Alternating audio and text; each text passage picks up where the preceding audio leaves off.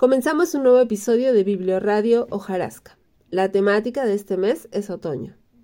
Este episodio está auspiciado por Ferretería Punta Negra, ubicada en Avenida Chile, casi México, que nos cuentan que estará cerrado por licencia y reabre sus puertas el sábado 6 de mayo en su horario habitual.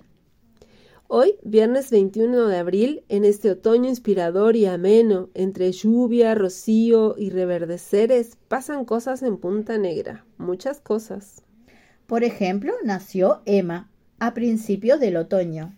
Emma es hija de Mónica y Miquea, hermana de Josefina. Tiene apenas unos días de nacida.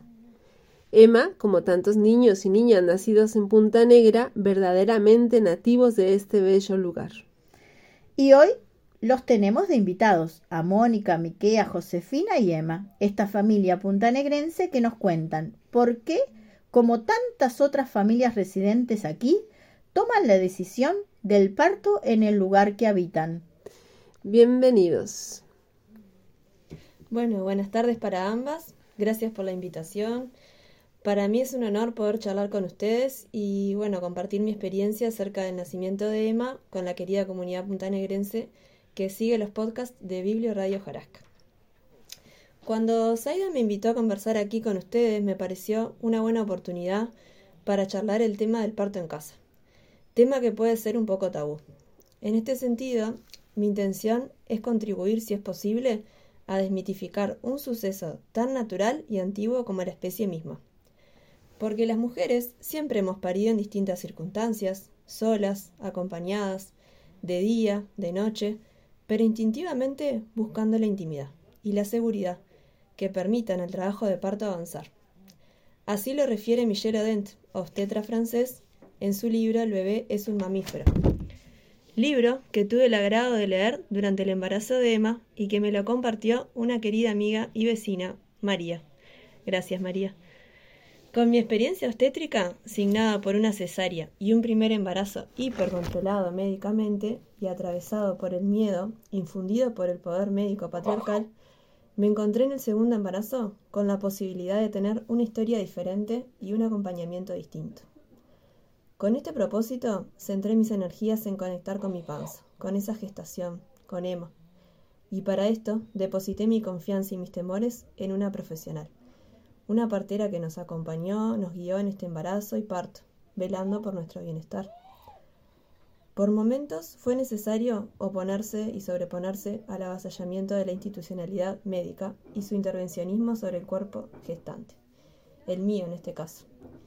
Siempre en comunicación y contacto con la partera, que brindaba seguridad y reforzaba mi empoderamiento sobre mi cuerpo y mi salud y la de Emma hilando un poco con la temática que vienen dejando atrás en este mes de marzo de la mujer y de la reivindicación de nuestros derechos, en este marzo me fue posible decir no al mandato médico y reafirmar mi derecho a parir como y donde quería. Creo que no es suficiente con tener el conocimiento, si bien es un escalón fundamental para posicionarnos a la misma altura, es elemental el convencimiento y la certeza de que una puede. Y en esto el entorno y la red son pilares que contienen. ¿A qué me refiero? En mi experiencia, mi primer embarazo, realicé talleres de parto, me informé y leí sobre mis derechos como cuerpo gestante.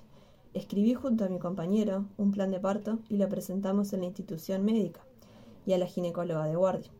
A pesar de todo esto, me avasallaron y no respetaron mis derechos. Me sentí vulnerada durante y después del nacimiento de Josefina, mi primer hija, tanto yo como ella consecuencia de una relación desigual de poder que impone el cuerpo médico, donde el riesgo posible y el miedo son moneda corriente y la culpabilización de la mujer más si se expresa de manera disidente al saber médico. También hay buenas experiencias de nacimientos institucionales y buenas prácticas médicas, pero lo cierto es que persisten las malas prácticas que vulneran los derechos de las mujeres y el alto índice de cesáreas desde mi lugar, desde mi humilde lugar, compartir que sí es posible tener un parto en casa, si se desea, acompañada por una profesional de la salud como es la partera, y rodeada del amor de la familia y la calidez del hogar y de una comunidad que apoya esta forma de recibir a un nuevo ser. Sin querer extenderme demasiado en la narrativa y los detalles, el acompañamiento de la partera nos brindó la orientación necesaria para tener certeza de que todo marchaba bien durante el embarazo y que era esperable un parto natural y espontáneo. Con esta tranquilidad esperamos a que Emma quisiera nacer. Y fue así que un día antes de la fecha probable nació en casa, con un trabajo de parto espontáneo de ocho horas aproximadamente y en un entorno familiar con su padre, su abuela y su hermana. Qué lindo, Moni, qué emocionante, gracias por compartir tu tiempo, tu experiencia con nosotros. Y ahorita, eh, de esta bella experiencia, eh, Mónica escribió un poema que lo lee Gabriela. Bueno, un honor y un placer leer este poema. Nace Emma. La noche previa, truenos mediante y destellos de vela. Irrumpían las contracciones, balanceos de pelota y música escogida amenizaban el paso del tiempo. Esa tarde el otoño entraba en vigencia y el nacimiento de Emma se anunciaba, con frecuencia una cada cinco, una cada tres, un minuto diez, vaya experiencia. La clave, confiar, la partera, acompañar desde una mirada atenta, pero como casi perdida entre el estar y el no estar. Allí, en el estar de la casa, transcurrió todo. Presencias que no intimidan, no presionan, manos cálidas que presionan para aliviar, palabras justas que alientan sin alterar, la calma precisa para el alma que está por llegar. Y así finalizamos un nuevo episodio de Biblioradio Hojarasca. Esperemos que lo hayan disfrutado tanto como nosotras. Hasta la próxima.